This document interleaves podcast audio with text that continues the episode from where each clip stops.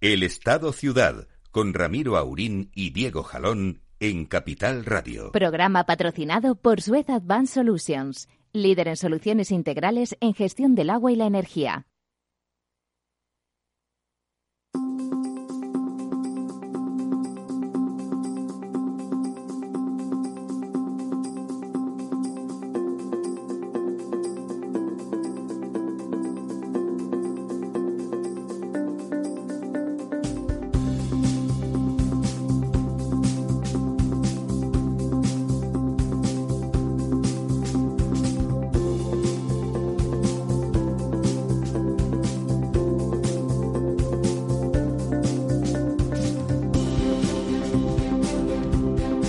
Buenos días, amigas y amigos. Aquí estamos, mañanita estupenda, primaveral. Don Diego, ¿cómo andamos? Muy buenas, pues sí, primaveral y ya con, pinta de que viene el calor y el verano. Bueno, el calor y los coches ya. Anuncian las previsiones. Se había acostumbrado uno a que venía estupendo de la muerte y ya hay una densidad de circulación en los accesos a Madrid y me imagino que en el resto de ciudades de España, pues muy importante.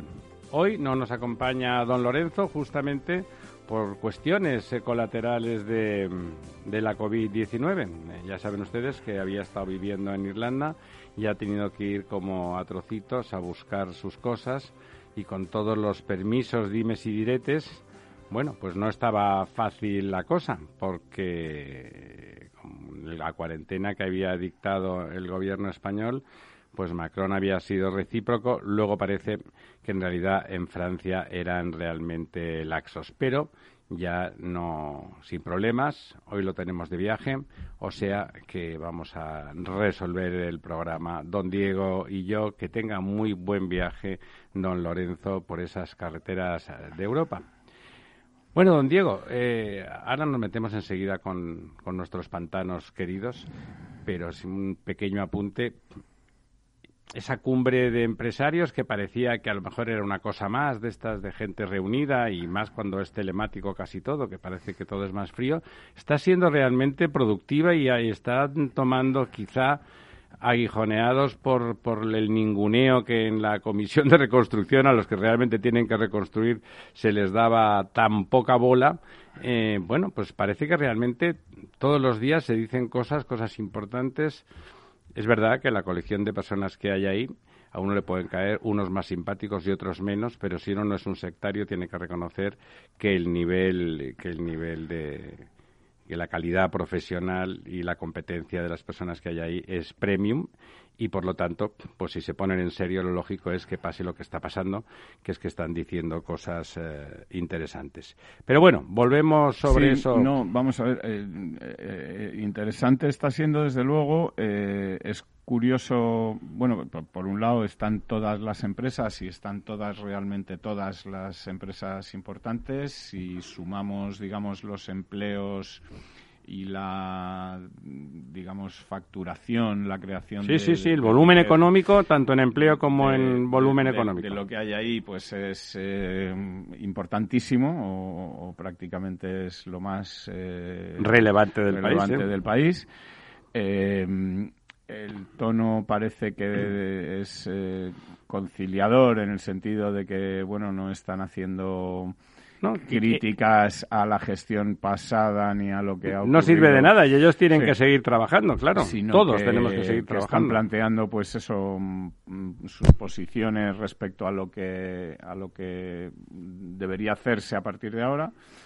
Eh, es curioso eh, que bueno que con todos estos expertos o con todos estos eh, empresarios profesionales. profesionales que de verdad saben lo que ocurre en sus sectores y lo que sus sectores necesitan no haya contado el gobierno apenas en la comisión eh, en, ninguna comisión y, mucha gracia me ha hecho eh, leer esta mañana porque claro llevan varios días o llevamos varios días leyendo por todos lados bueno pues como Italia había organizado digamos un comité de expertos importante relevante con gente de, de peso de renombre como en Francia pues ya premios Nobel y Champions League y como en España pues eh, todo esto se había dejado en manos de Pachi López y una... Y compañía. Y compañía. Y, lo, mejor es que la compañía era peor que. Y resulta que hoy eh, la primera noticia que publica el país, la noticia de portada del país, es que Sánchez eh, ficha a 100 economistas de élite para diseñar la era post-COVID y explica eh, el, diario independiente de la mañana eh, que, llevan más de un mes reuniéndose de forma muy discreta, que son un centenar de expertos de élite, aunque no dice el nombre de ninguno, eh, que son sobre todo economistas, aunque también hay sociólogos y científicos, como si un sociólogo no fuera un científico, no sé, en fin, y que, bueno, pues que tienen una misión compleja que es la de imaginar la España de la era post-COVID y elaborar un documento de, de lo que vamos a hacer para que se hagan ustedes una idea de las pretensiones de Pedro Sánchez eh, de aquí a 2050, ¿no? Es decir, eh, esto es, eh, Más o menos lo que va a durar su presidente, Exactamente. Entonces, bueno, es curioso, me, ha hecho, me ha hecho gracia esta, esta noticia. Y, Pero esto será como el comité de expertos además, innombrable, ¿no? Sí, y como además la noticia explica que, que estos 100 expertos de élite tal maravillosos no cobran por su trabajo, es decir, están haciendo esto gratis et amore y... Ya empezamos mal. Y sí, no, claro, es eh, una cosa, en fin. ¿Se imaginen eh, ustedes a Messi y a Cristiano Ronaldo sin cobrar? Sí, no, y que además haya estos 100 expertos de élite y tal y que lleven un mes y pico trabajando y nadie nos haya dicho nada y de repente nos enteremos hoy porque, en fin, está la cosa ya un poco calentita. y como todo el mundo tiene unos expertos del carajo. Exactamente, pues, con que estos no tienen plan de nada, pues ahora de repente sí que tienen, sí que tienen un plan y lo, de que es que empezamos mal. Cuando uno dice que tiene unos profesionales de primer nivel eh, trabajando, dices, bueno, qué bien. No, pero trabajan gratis. Entonces no están trabajando. Están colaborando, como gratis a Tamore, como usted dice, pues por caridad cristiana, porque le hacen un favor a un amigo. O sea, eso no es trabajar. La gente se gana la vida trabajando. Ya sé que a algunos les sorprende esta afirmación. Yo sé que esto puede chocar. La gente se gana la vida trabajando. Eh, sorprendente. Sí, sí, entiendo que sorprenda. Y por lo tanto, cuando la gente trabaja, cobra por ello.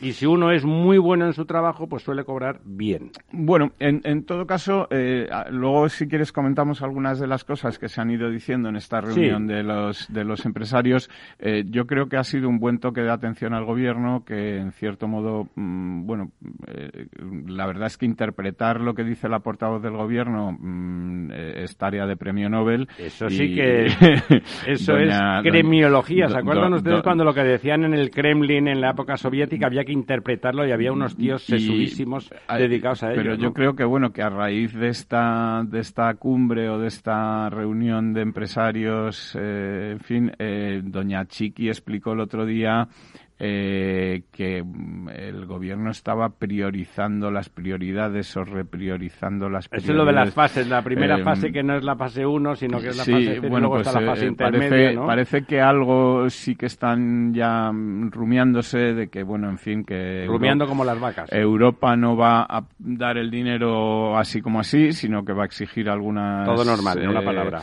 Condiciones o algunos requisitos, que va a haber que presentar unos presupuestos creíbles que va a que presentar un plan de reformas, etcétera. bueno, bueno, es que... es claro, es que Europa ya se da uno cuenta de que tiene mala fe, presupuestos creíbles.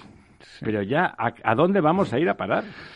Sí, efectivamente, esto de no prestar el dinero gratis y tal es una falta de solidaridad. Es una falta de todo. Y, y en fin, eh, el tema es que parece que, que, bueno, que. Oiga, no, pero para el cuerpo de élite, los que están, parece que vigilando el, chaletazo, ¿no? Con un presupuesto de, de que, digamos, consensuado con, con los aliados que a Sánchez le han llevado al gobierno, mm, parece que va a estar complicado. Complicado eh, digamos, eh, poder acceder o convencer a Europa de que esto... Porque unos se dedican a ver a quién fastidio y los otros lo quiero topar. sí, además eh, es que ahí hay gente, bueno, pues el otro día escuchábamos a Rufián otra vez de nuevo diciendo que cuando los empresarios hablan de seguridad jurídica lo que están queriendo es saltarse la ley o un poco menos... Es, gracioso, cuando, cuando alguien pide seguridad jurídica le acusan de querer saltarse la ley, la de la selva querrán saltarse la ley de la selva.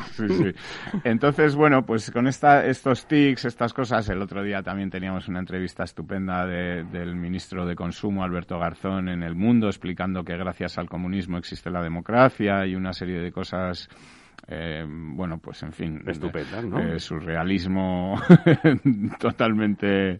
Además, eh, igual que el surrealismo de los años 30, todo de los años 30. Sí, una cosa tremenda. bueno, pues que con estos, con estos compañeros de viaje parece complicado que, que pueda Sánchez sacar adelante esos presupuestos que le permitan seguir en el, en el poder, que en el fondo es lo que él quiere, porque ya sabe usted, eh, don Ramiro, que, que, Pedro Sánchez es profundamente marxista en el sentido de que él tiene unos principios y si no le gustan, eh, tiene otros, como tenía Groucho Marx, con lo cual, eh, bueno, pues... esas palabras que, como, sabe usted, ha, comentado ah, recientemente el expresidente del gobierno, Felipe González, al respecto del gobierno, precisamente Felipe González y un entorno de socialistas, mm, digamos, constitucionalistas y que les parece que el régimen del 78 pues, ha hecho cosas muy buenas por España y que, y que no hay que desmontarlo sin prejuicio de ir modificando las cosas que haya que modificar. Se estaban moviendo, bueno, y eso ha puesto nerviosos, parece, a los señores, a los compañeros moraos Sí, pero bueno, eh, lo que le decía que como don Pedro Sánchez tiene sus hay movimientos tiene decir en el PSOE por tiene sus principios muy cambiantes, es decir que, que, no tiene principios más que el principio de ver cómo consigue mm, seguir ahí, seguir ahí, pues es muy probable que se dé cuenta de que para seguir ahí en este momento a lo mejor toca cambiar de principios y, y pasarse a buscar apoyos en, en, otros lados o en otros sitios más del, razonables. del arco parlamentario que le permitan, bueno, pues eh, hacer algo que en Europa Europa les parezca normal. Conseguir estas ayudas de Europa y, bueno, convencer a Europa de que le preste el dinero que vamos a necesitar de aquí a enero, porque vienen curvas, ¿no? Es decir, que no. Sí, además lo malo es que parece que lo de Europa, haciendo un no paréntesis, sino un lateral de lo que está usted diciendo, eh, el dinero antes de enero parece que es muy difícil que llegue, ¿no? Sí, sí, no, no, no, no va a haber dinero. Por lo tanto, necesitamos un, crédito puente para hablar en términos antes de enero va a estar complicado y, la cosa es que en enero realmente esto llegue, ¿no? Que, se pueda hacer un, presupuesto, digamos. Eh, el presupuesto habrá que presentarlo pronto, ¿no? En julio, ¿no? el, presupuesto, la idea que tiene don Pedro Sánchez es presentarlo en octubre. Desde luego en julio no va a estar, ellos se van de vacaciones. Pero, pero no Europa no pedía para gestionar las ayudas que estuviese en julio una propuesta de presupuesto como eh, mínimo. Creo que no, que, el requisito, vamos a ver, ahora en julio lo que se va a reunir Europa es para ver si esas ayudas se van a dar o no se van a dar, o cómo van a ser o cómo no, van a ser. Parece que los países a los que ahora frugales. llamamos frugales eh, están diciendo que, que, bueno que el plan de, de Ursula von der Leyen eh, tiene sus eh, pegas, es decir, que esto de, ellos sí le han puesto de, pegas, de prestar dinero a fondo perdido, claro, que no es prestar, es regalar. y que el dinero, bueno, que no se puede inventar, que el dinero de nueva creación, digamos, no existe y que esto tiene que salir de algún lado y volver eh, de algún sitio, es decir, que, que pasar esta deuda al futuro no les parece responsable y que hay que hacerse cargo de, de ver eh, cómo se bueno, cómo se gestiona de, esto. De facto, si emiten dinero los bancos centrales, pues ya saben, vale, será unas será una devaluación encubierta que, se, que en los mercados de divisas se transformará en descubierta de forma inmediata. Claro, pero lo que, lo que, lo que los eh, frugales, como dice usted, quieren es, eh, bueno, pues unas garantías de que esto que cada, que cada palo aguante su De que esto es una cosa puntual y de que se va a generar a partir del año siguiente o del siguiente, pues que se van a hacer las reformas necesarias pues para que los países vayan reduciendo sus deudas, reduciendo su déficit y generando riqueza y creando y creando empleo, ¿no? vamos, no vivir del momio de otros. Efectivamente, entonces... Lo cual siempre ha estado mal visto entre la gente de buen vivir y que trabaja. entre los, entre los frugales. Los frugales, que si ustedes buscan en el diccionario quiere decir gente austera, gente que come poco, gente que mantiene la línea, ¿eh? Eh, y esas cosas. O sea, no busquen, busquen porque frugalidad es una virtud, ¿entienden? O sea, no es un insulto. Que a alguien le llamen, es usted muy frugal, quiere decir que es alguien que puedes invitar a comer sin que te arrase con todo lo vivo de la nevera. Efectivamente. Bueno, pues nada, y, fíjate, últimamente teníamos eh, buenas noticias por el lado del agua embalsada en España. Pero lógicamente va, ya lógicamente esto es una tendencia que, digamos... Sí, no hay que eh, dramatizar. Eh, ahora toca eso, ¿no? Ahora toca esto, ahora ya estamos en periodo de descenso, ya baja la media de los últimos 10 años, ya baja el agua en 2018, también empezó o bajaba ya en 2019, que fue un año bastante malo y eh, estamos, bueno, pues eh, ya eh, con un 0,36% menos de agua. Bueno, todavía va despacito. Efectivamente, que la semana anterior todavía no ha empezado a apretar el calor, digamos, a, lo bestia. Ha llovido un poquito. Ha llovido un poco, ha llovido por algunos lados, por otros, por unos más, por otros menos y estamos pues en un 65,81 que no está nada mal si lo comparamos con la misma semana del año pasado cuando estábamos con un 59,79%. Tenemos un eh, margen. Sí, tenemos 4.000 hectómetros cúbicos más, que es bastante, pero estamos por debajo de la, de la media de los últimos 10 años, que era del 73% en esta, en esta semana, ¿no? Como le decía, eh, por cuencas la cosa varía porque, por ejemplo, eh, la cuenca del Ebro pues sigue aumentando su cantidad de agua embalsada en un 0,50 y está ya en el 92%. La cuenca del Duero que baja un pelín eh, está en el 86%, digamos que estas son las, las grandes cuencas que van bien. La cuenca del Tajo está en el 65%, eh, que no es eh, tampoco una mala cifra. Es la media, está en la media. Sí, para como ha estado eh, últimamente o a principios de año. Eh, se ha recuperado bastante, aunque ahora ya baja un 0,36. Pero las cuencas del sur, eh, Guadiana y Guadalquivir, son ahora ya la última y la penúltima, las que menos cantidad porcentual de agua embalsada tienen, el Guadiana con un 41 y el Guadalquivir con un 47. Aunque si miráramos en términos absolutos, tienen muchos más metros Tienen muchos, sí, porque son, son dos cuencas muy grandes, eh, pero bueno, pues eh, son las que porcentualmente tienen menos, menos agua embalsada. Eh, la cuenca del Segura, que hasta ahora era la había sido la última siempre, ya la había adelantado eh, en esta posición o la había quitado este... El este farolillo rojo. El farolillo rojo, la cuenca del Guadiana. Esta semana da el sorpaso también a la cuenca del Guadalquivir y se coloca por delante de la cuenca del ¿Y Guadalquivir. ¿Cuánto tiene ahora? Tiene un 48,07 y ha crecido esta semana un 0,35 y la otra cuenca tradicionalmente estresada, la cuenca del Júcar, ya llevamos varias semanas explicando que está en bastante buena situación y está cerca del 60% con un Caramba, piensen ustedes que en la cuenca del, que en la cuenca del Júcar fue donde se desarrollaron inicialmente los planes de emergencia y de sequía y tal. Bueno, era porque era un sitio donde eso era lo suficientemente frecuente como para desarrollar un modelo, ¿no? Está ahí con el 60% eh, la cuarta por la cola y además lejos de los siguientes, o sea, sin riesgo de, caer por debajo. Sin riesgo de, caer por debajo y está por delante de, varias cuencas, ¿no? Nuestro pantano insignia, que es el pantano de San Juan, aunque hoy no esté don Lorenzo. Su pues, defensor y su paladín. Baja en 4 hectómetros cúbicos, se,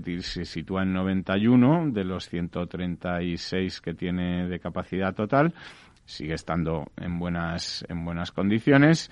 Y, bueno, pues como te decía, la situación ahora ya no va a hacer más que ir a peor en general en todas las cuencas, incluyendo eh, las cuencas del norte, aunque en la cuenca del Ebro, como dijimos la semana pasada, pues había nevado en las cumbres del, Pirineo y seguirá llegando agua del deshielo y, bueno, pues eh, con un 92% está en una situación eh, envidiable. envidiable, ¿no? Para, Y buena, porque la, le da esa cuenca le da agua a, muchos eh, a muchos habitantes, a muchos miles de habitantes. Y viendo esta situación y cómo están las cuencas del sur y de tal, pues en fin, el trasvase aquel que no se hizo, pues siempre se nos queda en, la memoria. Queda ahí en el imaginario. Ya ahora figura que ya es ya queda usted retratado, don Diego, solamente por acordarse, por, por acordarse del trasvase, ya eso le define de forma categórica pero no para un rato, para siempre.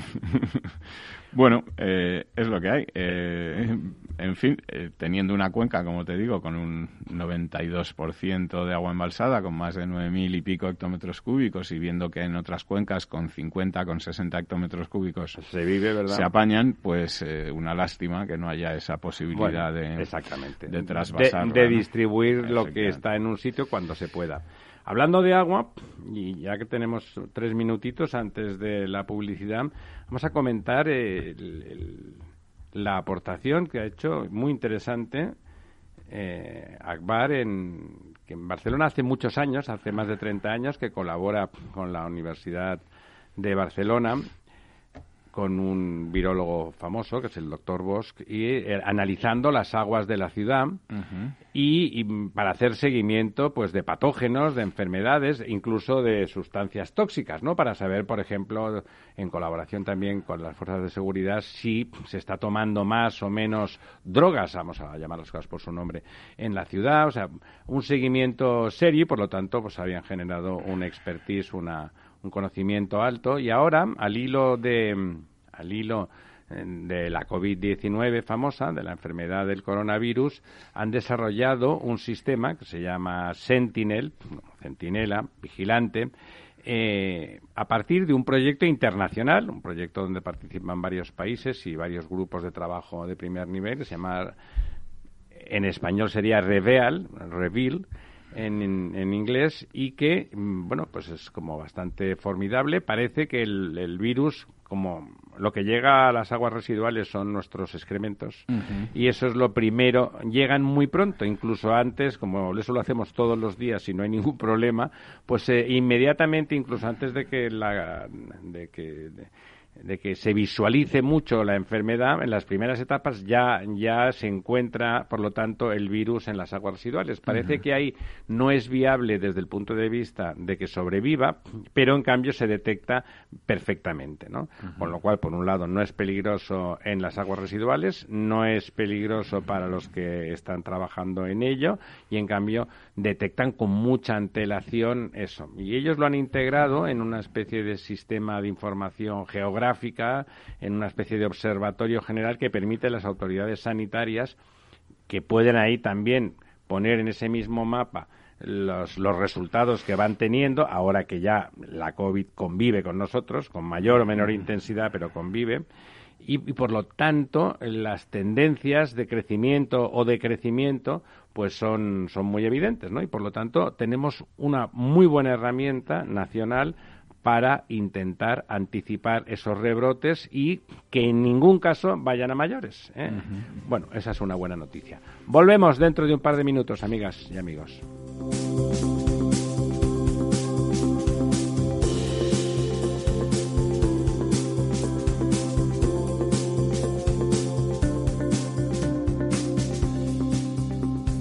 El Estado Ciudad con Ramiro Aurín y Diego Jalón en Capital Radio.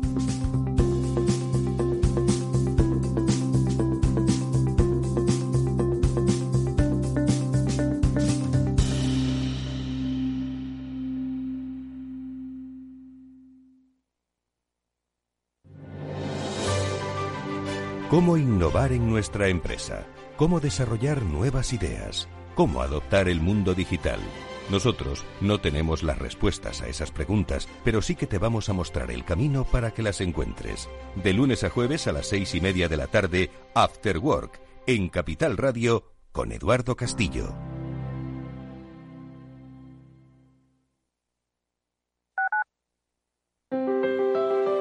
Si te gusta la cocina gallega de siempre, en el Mesón Gallego 1 y el Mesón Gallego 2 encontrarás los mejores pescados y mariscos de las costas junto a recetas de la Galicia interior, además de las carnes de Sanabria y los mejores embutidos de Zamora y nuestra terraza. Te esperamos en la calle Muller 35, teléfono 91 579 3623 y en la Plaza de la Remonta 13, teléfono 91 579 0769. Una recomendación del programa gastronómico Mesa y Descanso.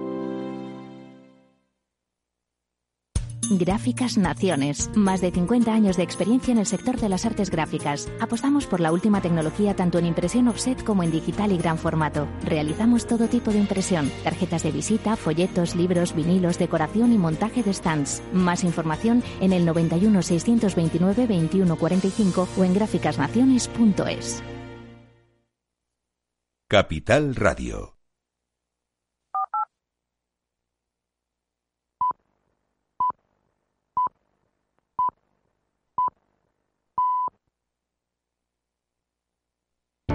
Para personas inquietas, Capital Radio.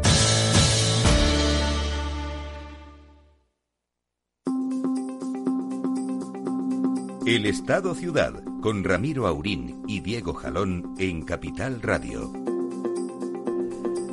Bueno, pues aquí estamos, aquí estamos de vuelta. Rematábamos, decíamos, está ese sistema de, de prevención que es bueno, se está, parece que se está instalando ese y algunos otros, otros sistemas, a, lo mejor algo menos sofisticados, pero igualmente buenos, de supervisión de las aguas residuales y que están, bueno, y que pueden permitir, si se hace seriamente, como en, ya Suez eh, lo está haciendo, eh, por supuesto, en Barcelona, pero también en la comunidad murciana. En Valencia, en Valencia también, en Galicia también lo están haciendo. Se están haciendo en un paquete de, Eso se hace, evidentemente, en las depuradoras. Digamos, se inicia el proceso en las depuradoras.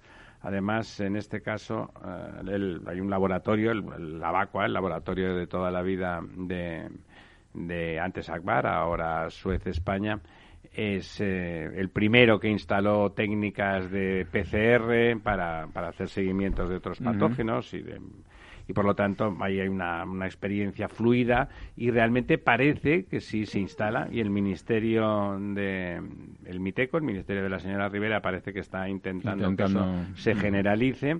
Bueno, pues eh, como son empresas, son empresas que tienen, que hacen las cosas que se les encargan, pues darán resultados y de golpe, pues nada, de un día para otro dirán, oiga, está repuntando un poquito. Sí, a lo mejor allí hay gente que sabe contar. Está repuntando un poquito y lo dirán un día detrás de otro, ¿eh? porque en 48 horas los resultados son efectivos, son efectivos y fiables completamente. Eh, bueno, y por lo tanto, mm, las autoridades sanitarias podrán tomar medidas. Si, si en algún sitio parece que el aviso, porque recuerden que tarda 14 días casi en manifestarse la enfermedad con violencia y por lo tanto el aviso podría permitir en alguna en algún lugar, en alguna ciudad tomar medidas drásticas si realmente hubiese algún disparo, porque hubiese habido algún vector de contagio.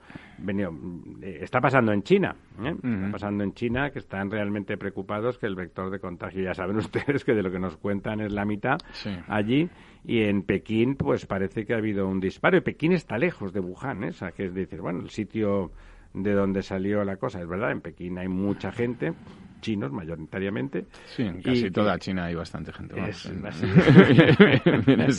es lo que está siendo normal, ya hablan todos unos idiomas muy complicados.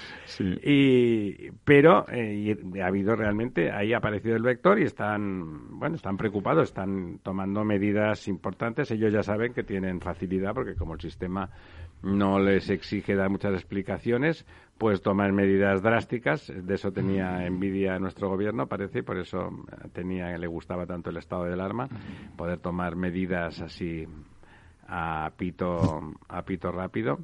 Y total, que tenemos alguna herramienta colateral que nos puede avisar y puede hacer que seguramente no, no nos pase una desgracia como la que hemos tenido esta primavera y que podamos controlar si ocurre el rebrote, que no parece difícil, que no parece difícil, no por ya, no por culpa de nadie, el tipo de virus que es muy contagioso, nada más que queden algunos focos y tal, es verdad que probablemente ahora sabemos que nuestros mayores hay que atenderlos de una forma muy singular, sabemos cosas que antes no sabíamos y yo creo que hasta los más tontos reaccionarán y si, si, si tenemos estas herramientas herramientas de, alerta temprana, pues podremos sí, reaccionar. Aquí, aquí el, problema, como tú dices, el rebrote es muy probable que, venga y que ocurra. porque es la naturaleza del virus. Efectivamente, aquí el problema será en cómo lo gestionaremos esta vez. Si, si otra vez muy mal, eh, Yo creo que igual de mal es imposible. Si volveremos a batir todos los récords de ser el país con más contagios por millón de habitantes, con más muertos, confío en que no, con más contagios en el sistema sanitario, entre los sanitarios, con más, en fin,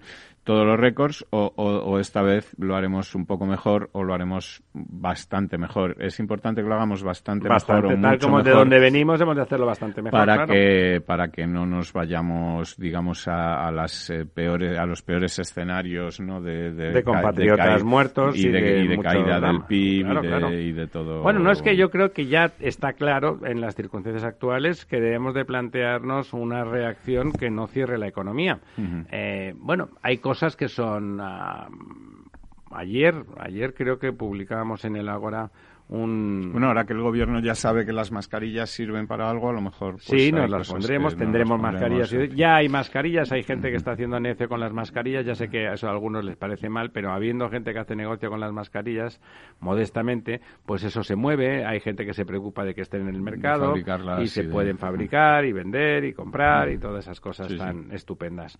Y le decía que el del, del CDC, que es el Centro de Enfermedades, de Control de Enfermedades Infecciosas y de Estados Unidos, que es el centro de referencia mundial, eh, sacaron un, documento, un documento de análisis general, muy muy fácil de leer, de cómo había que enfocar los, el tema del virus, dónde era más peligroso y en, una vez que se, se, supone que estaba ahí el virus y no está, pues evidentemente no hay que hacer nada.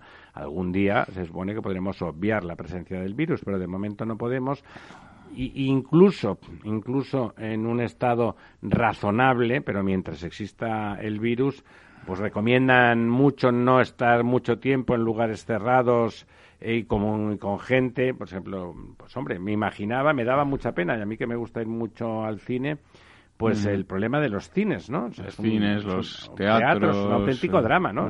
porque realmente el otro día había cines en Madrid que se dejaban, que se abrían, pero a cuatro asientos. Entonces con mi hijita, que tenía muchas ganas de ir al cine, me dice, papá, pero así no merece la pena ir, ¿no? Claro, o sea, yo quiero estar a tu lado, Luego estamos mirando la película todo el tiempo, ¿no? Pero no, no compartes, ¿no? Hombre, siendo de la misma familia, ¿sí te dejaban estar juntos o tampoco? En, principio, tú reservabas y te, daban las que te daban. separadas. Entonces, en, eh, bueno, como además los controles estos son rígidos, la verdad es que hay poca inteligencia y eso ya, si me lo permite, no es culpa del gobierno, el controlador suele ser rígido y usted le dice, eso vamos, hasta que se decidió que dentro de un coche cuatro personas que convivían en la misma casa podían ir juntas sin mascarilla, pasó un rato. Sí, sí. Paraban y decían, es que vivimos juntos. Esta señora duerme conmigo y estos niños les doy besos todos los días. Eh, pero dice, eh, la norma es que... Y, ya está. Bueno, pues ahí tengo, tengo miedo, no sé si es la palabra, pero temor fundado de que el desastre con la industria cinematográfica de exhibición y los teatros sobre todo y otros locales de esos de, pues, de espectáculos en general queden muy resentidos. Hombre, el, cine, lo que es la, las salas de cine, la exhibición, eh, claro. Eh, eh, va a sufrir mucho, ¿no? Porque, bueno, pues... Ya está sufriendo. Ya está sufriendo y va a seguir... Son meses, ¿eh? Y va, claro, y va a seguir durante muchos meses o durante mucho tiempo hasta que, digamos, haya una Ahora ustedes imagínense, que ya sé que algunos ya lo están sufriendo, pero los que no lo estén sufriendo, imagínense que llevan tres meses sin ingresar nada. Bueno, ya hay alguno por ahí. No, hay, hay, gente. bastante, claro. ¿Eh? Pero el que, el que no lo esté sufriendo, que de golpe se ponga en la piel de eso, porque es una, es una piel complicada. ¿eh?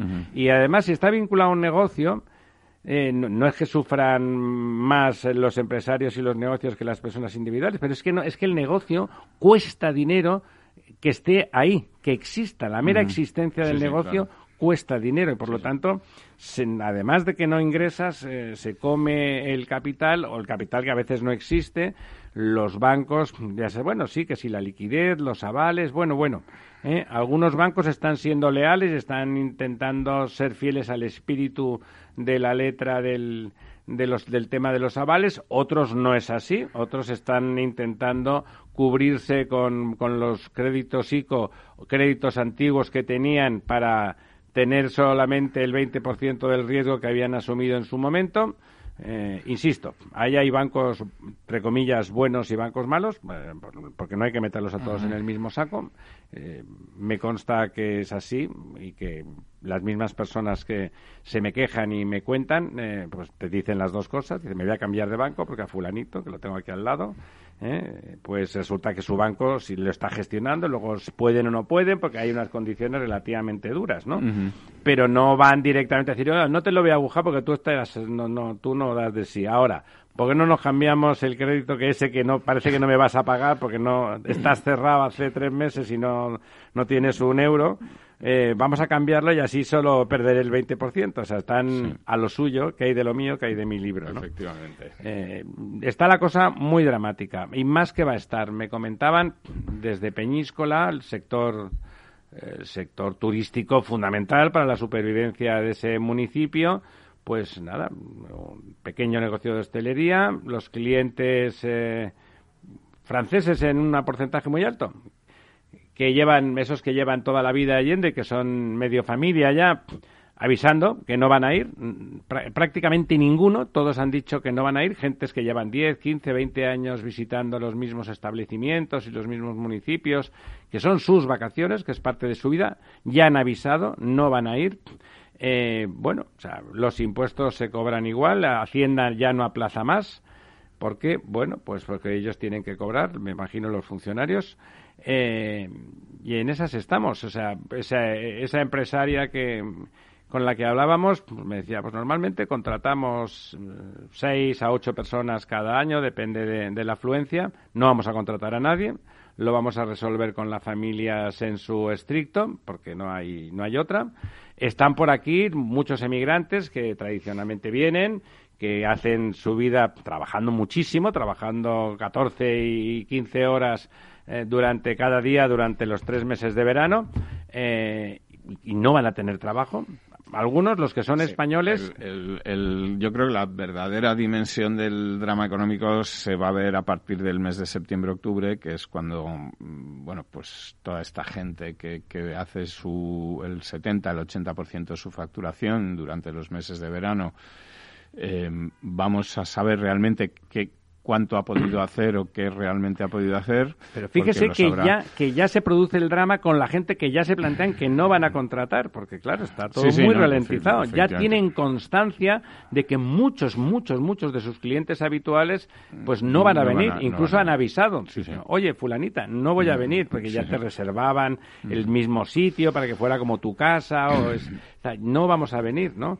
Los, los, eh, esos emigrantes que iban paseándose por los locales porque los iban a contratar. Hombre, fulano, estás aquí, pues tal. Y me decían, algunos son españoles, mucha gente venía, pues, pues lo que sé, de Andalucía o de Castilla-La Mancha y tal, y que pasaban aquí y tal. Eso se van a quedar en su casa. Pero hay muchos que son, pues, latinoamericanos o, de otros lugares que, que, estaban ahí, que trabajaban mucho, hacían, hacían acopio para el invierno y en invierno iban haciendo lo que podían después, pero eso ya no van a tener que esperar ni a septiembre a tener el drama, no, Y además es que esto luego es un efecto dominó porque, bueno, pues todo eso tira para abajo del consumo. Claro, no, efectivamente. si no tienes dinero no consumes nada, ¿no? Y, al final, pues la gente no compra mm, electrodomésticos, no compra coches, no compra televisiones, no, la industria también se... ¿Qué pasa con todos los trabajadores de los cines y los teatros y de los espectáculos que estamos comentando ahora? No trabajan y ni van a trabajar muy poquito los que aguanten. Hay gente que no ha abierto. O sea, se podía abrir estos días ya en, en Madrid, había un par de cines abiertos. Y pero claro, es verdad, con esas condiciones, o eres cinéfilo y vas solo, o te llevas mal con la familia y casi los prefieres lejos, o realmente pues hay un momento en que como no, no compartes, porque todo eso tiene mucho de compartición, y eso va a bajar el consumo drásticamente. El consumo lo ejecutan los trabajadores de todo tipo y condición, con el dinerín que ganan, con el, pequeño plus que tienen, que entran a consumir un poco más de lo que es estrictamente necesario para la supervivencia, ¿no? O sea, la situación va a empezar a manifestarse dramática de forma muy inmediata. En ese sentido, la renta mínima durante este año, la verdad es que va a tener un, sentido, va a tener Siempre una que esté bien gestionada, que funcione, que realmente el dinero llegue, que Sí, se claro, porque estamos, tiempo. estamos Eh, regalando un dinero cuando los ERTES todavía están por cobrar, Sí, ¿no? exactamente. Es que ese es el problema, que luego vamos a ver quién hace todo esto. Parece que los ayuntamientos son a los que se ha encargado la gestión de, de, bueno, pues de hacer el seguimiento y de... Sí, de, de- de ver si, digamos, cu- la, si la cumplen las es, condiciones. la gestión burocrática de todo esto sin darles un solo duro de mm, un solo Claro. euro, perdonen lo Hace- antiguo que soy, un solo euro de, de presupuesto para esta gestión. Ah, porque Es hacen falta personas claro, para hacer para esas eso hace gestiones. falta ge- gente que además a lo mejor no trabajan gratis como los expertos del señor Sánchez, sino que, bueno, necesitan pues comer tienen todos la los días, fea ¿o? costumbre de querer cobrar por trabajar, ¿no? Sí, porque Eh, luego comen, tienen casas, cosas horrorosas. Entonces, bueno, vamos a ver, eh, como te decía, eh, qué capacidad de gestión tiene este gobierno, que en principio estaba inventado para otra cosa, pues para gestionar una de las peores crisis Bueno, que vamos la a peor, tener ¿no? por delante, o, o la peor en los últimos estamos 80 teniendo, o ¿no? 100 años, ¿no? Eh, vamos a ver eh, realmente de, de qué, de qué están hechos, ¿no? Y... Sí, por ejemplo, eso que ha dicho usted, los ayuntamientos, los ayuntamientos, como están muy próximos a la gente, suelen tener interés real en resolver, porque hay muy, es muy tete a tete, muy cara a cara, y captas el voto si tú realmente al vecino le arreglas su problema, porque él te reconoce como eso. Pero como dice usted, si no hay medios es muy difícil. Uno no puede encargarle más trabajo a alguien que ya tiene trabajo. Los ayuntamientos Sí. A mí- tienen un trabajo que a- hacer A siempre. mí la sensación que me da con este ingreso mínimo vital, que, que, como tú dices, seguramente es muy necesario en este momento, es que eh, entre la idea de Escribá, que es un señor que un sabía señor serio, de sí. lo que hablaba, eh, y, y la prisa de don Pablo Iglesias eh, ha podido casi más la prisa de don Pablo Iglesias. Bueno, esperemos que la ha hecho- gestión sea de escriba. Y se ha hecho una cosa, mm, digamos que no está del todo pulida, del todo que no hubiera pasado nada porque hubiesen tardado un mes más Sí. en, en hacerlo.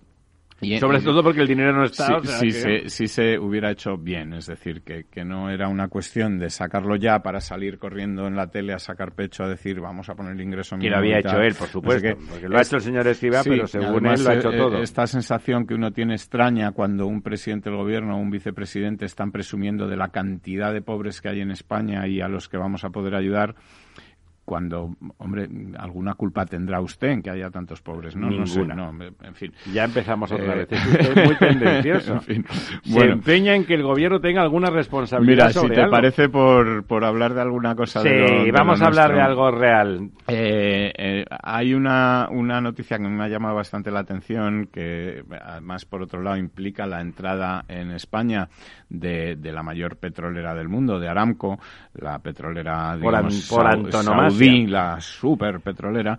Eh, bueno, pues junto con Repsol, o Repsol con, con Aramco como socia, va a invertir 80 millones de euros en, en dos plantas. eh, de energía para eh, eh, desarrollar energías renovables Producir, en- desarrollar, en- en- inventar. en Vizcaya. Bueno, es que van a inventar, no es que lo vayan a inventar, ya está inventado, pero lo que van a hacer es eh, una cosa que a mí me parece muy interesante, porque además es una vía alternativa y seguramente mucho más fácil de poner en marcha que, que el, el tema del vehículo eléctrico, que a lo mejor puede Sí, que necesita ser- una gran eh, transformación sí, de la y- infraestructura. Efectivamente, y es eh, un- una planta de producción de combustible sintético. Ah, sí, el famoso eh, combustible sintético. de- que es de cero emisiones, que se fabrica a partir de, de hidrógeno verde, que genera, que se generará con energía renovable y que eh, son combustibles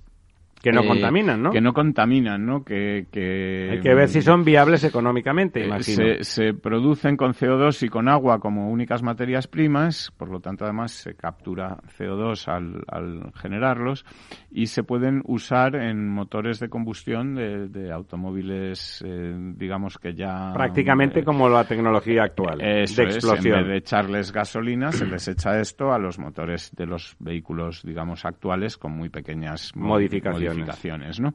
Eh, esto hace que sean, eh, bueno, pues, muy autónomos, por ejemplo. autónomos y que además no haya que eh, hacer una nueva, una inversión inmensa en infraestructuras para la recarga de los vehículos eléctricos, etcétera. Oiga, y la viabilidad económica de este, porque claro, si nos cuesta 20 euros el litro, mal asunto, ¿no? Mm, bueno, de eso todavía yo creo que, dependerá mucho en cuanto a que la producción se haga de forma masiva, pero no parece que haya un problema de entrada en eso porque, bueno, pues es un camino por el que ya están eh, circulando. circulando y que parece que no va a haber, no es una cosa que vaya a ser extremadamente cara de producir y que además, dado que las expectativas son razonables. Las expectativas son razonables y, parece que, puede estar en principio eh, funcionando enseguida.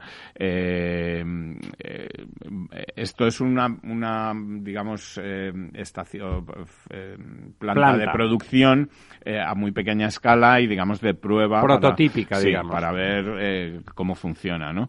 Eh, lo que se van a hacer es obtener un principio 50 barriles de combustible sintético al día, que es muy poquito. muy poquito, sí. Eh, pero que son con cero emisiones de CO2 en todo su ciclo productivo y que... Claro, porque luego lo que reemiten lo han capturado previamente, sí, lo cual y que va, de entrada se va a poner en marcha para cubrir las necesidades de combustible de la ruta aérea Bilbao-Madrid. O sea que de ah. ahí se va a empezar a probar. Para en aviones, lo aéreo en aviones, ¿vale? Eh, funciona, como te digo, también en automóviles y en camiones, o sea que, es un combustible.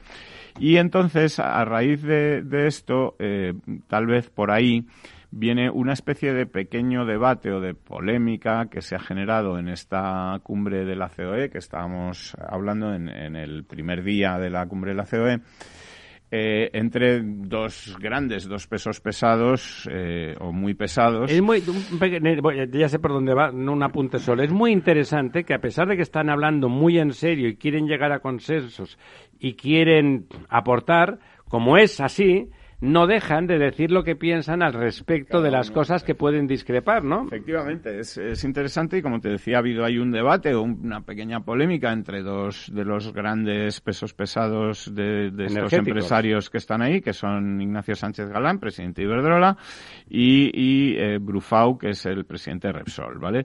Eh, y digamos que han hablado los dos, no es que hayan discutido el uno con el otro, sino que cada uno ha hecho su exposición, y mientras que eh, mientras que Sánchez Galán eh, pues ha pedido eh, que se electrificara, digamos. Claro, porque él ya tiene mucha energía limpia. y dirigir todo el modelo energético hacia, hacia un modelo electrificado, ¿no? eh, Brufao pide más bien una neutralidad tecnológica, es decir, que, que, se deje, digamos, al mercado para que no se oriente o que no, se dirija... Que se pida, que se pida carbono cero, como sea. Como sea, pero no obligatoriamente a través de. Parece más lógico la, postura de, de Brufau, ¿no? Eh, bueno, cada uno defiende lo suyo. Quiero eh, decir que, que al final de lo que se trata, lo que sí es legítimo es que los gobiernos impongan carbón cero porque tenemos que cumplir con, con el, el protocolo de París, etcétera, etcétera. El cómo, oiga, si alguien inventa algo alternativo y sigue siendo con, con descarbonizado, no tenemos por qué bloquearlo, ¿no? Sí, además, eh, bueno, eh, Brufau dice que, que hay que eh, trabajar no mirando a lo que va a ocurrir en el año dentro de 20 años o 30, sino, dentro de, lo que ocurre mañana, ¿no? Yo también, claro. De lo que ocurre mañana y de lo que ocurre hoy, ¿no? Y que que hay que proteger la industria, que hay que proteger la industria del automóvil, que, Que, en este momento existe y que la otra que se quiere crear de momento no existe, pero... Y además, en respecto a España, se está creando fuera de España. Y eh, en ese sentido, pues parece eh, que las nuevas medidas del gobierno van un poco en ese camino. Eh, no sé si recuerdas que la semana pasada comentaba yo aquí que el gobierno vasco había anunciado que iba a dar ayudas para, los nuevos. para comprar nuevos vehículos diésel. Bueno, pues el nuevo plan de incentivos a los automóviles que ha anunciado el gobierno a bombo y platillo ya reconoce que este es el camino también, es decir, que, que para reducir las emisiones, lo prioritario ahora mismo no es, es eliminar el parque antiguo. Es exactamente, es que los coches antiguos sean sustituidos por, por coches nuevos, aunque sean diésel y aunque sean de gasolina. la tecnología ha mejorado muchísimo. Emiten 10 eh, veces menos, ¿no? Entonces, eh, en ese en esa idea y en la idea de que el sector del automóvil necesita ayudas para, sobrevivir. Para sobrevivir vendiendo los vehículos que la gente ahora mismo compra. que, no están almacenados, que, no se han vendido en tres Que no son precisamente los vehículos eléctricos, porque la gente, eh, no nos engañemos, no compra vehículos eléctricos. en una ciudad es muy difícil. Muy poquitos vehículos Si no tienes un chalet es muy difícil. El, plan, claro, el plan que ha lanzado el gobierno eh, incluye ayudas pues a vehículos diésel, a vehículos gasolina, a vehículos híbridos, a vehículos eléctricos, es decir, a todos los vehículos. Los que mejoren con respecto a la, la, la condición para estas ayudas es achatarrar. un vehículo de más de 10 años, es decir, que, que eh, nos hemos dado cuenta por fin de que la forma mm, realista de reducir emisiones es que el parque automovilístico se renueve, que en vez de haber una era una obviedad. claro, pero hemos tardado en darnos cuenta, ¿eh? ya ha tenido que Pero bueno, más vale tarde que nunca. para el sector del automóvil tremenda. El, sector del automóvil ha comunicado muy bien, hemos tenido aquí en algún momento a Enrique de Areva,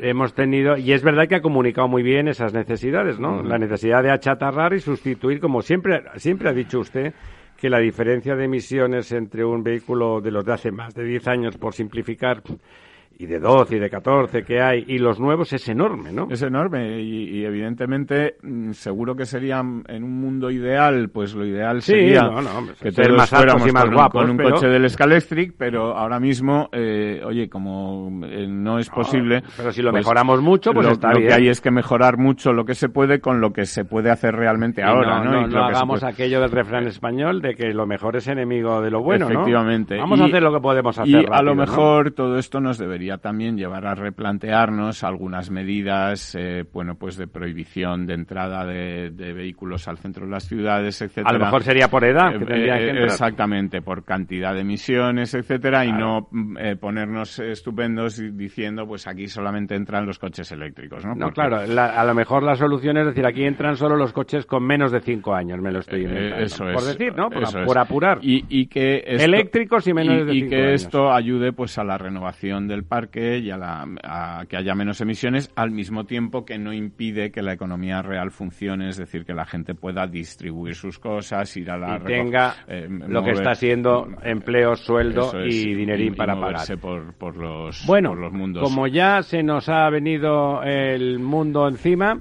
pues, pues nada, nos despedimos de ustedes.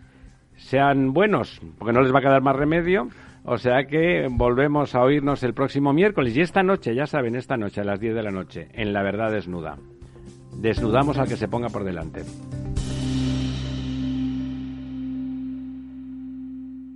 Programa patrocinado por Suez Advanced Solutions, líder en soluciones integrales en gestión del agua y la energía. Ya no estamos en la era de la información, estamos en la era de la gestión de los datos y de la inteligencia artificial. El tratamiento inteligente de estos datos proporciona un valor enorme a las empresas en sus procesos de negocio. En Piper Lab ayudamos a nuestros clientes a tomar decisiones de negocio basadas en datos. Escúchanos todos los lunes a las 10 y media de la mañana en el espacio de Big Data de Capital, la Bolsa y la Vida. Hola, soy Leopoldo Abadía, autor de la crisis Ninja.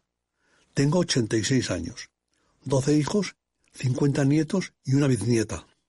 A mi edad, y con tanta gente en casa siempre he pensado que era imposible conseguir ahorrar.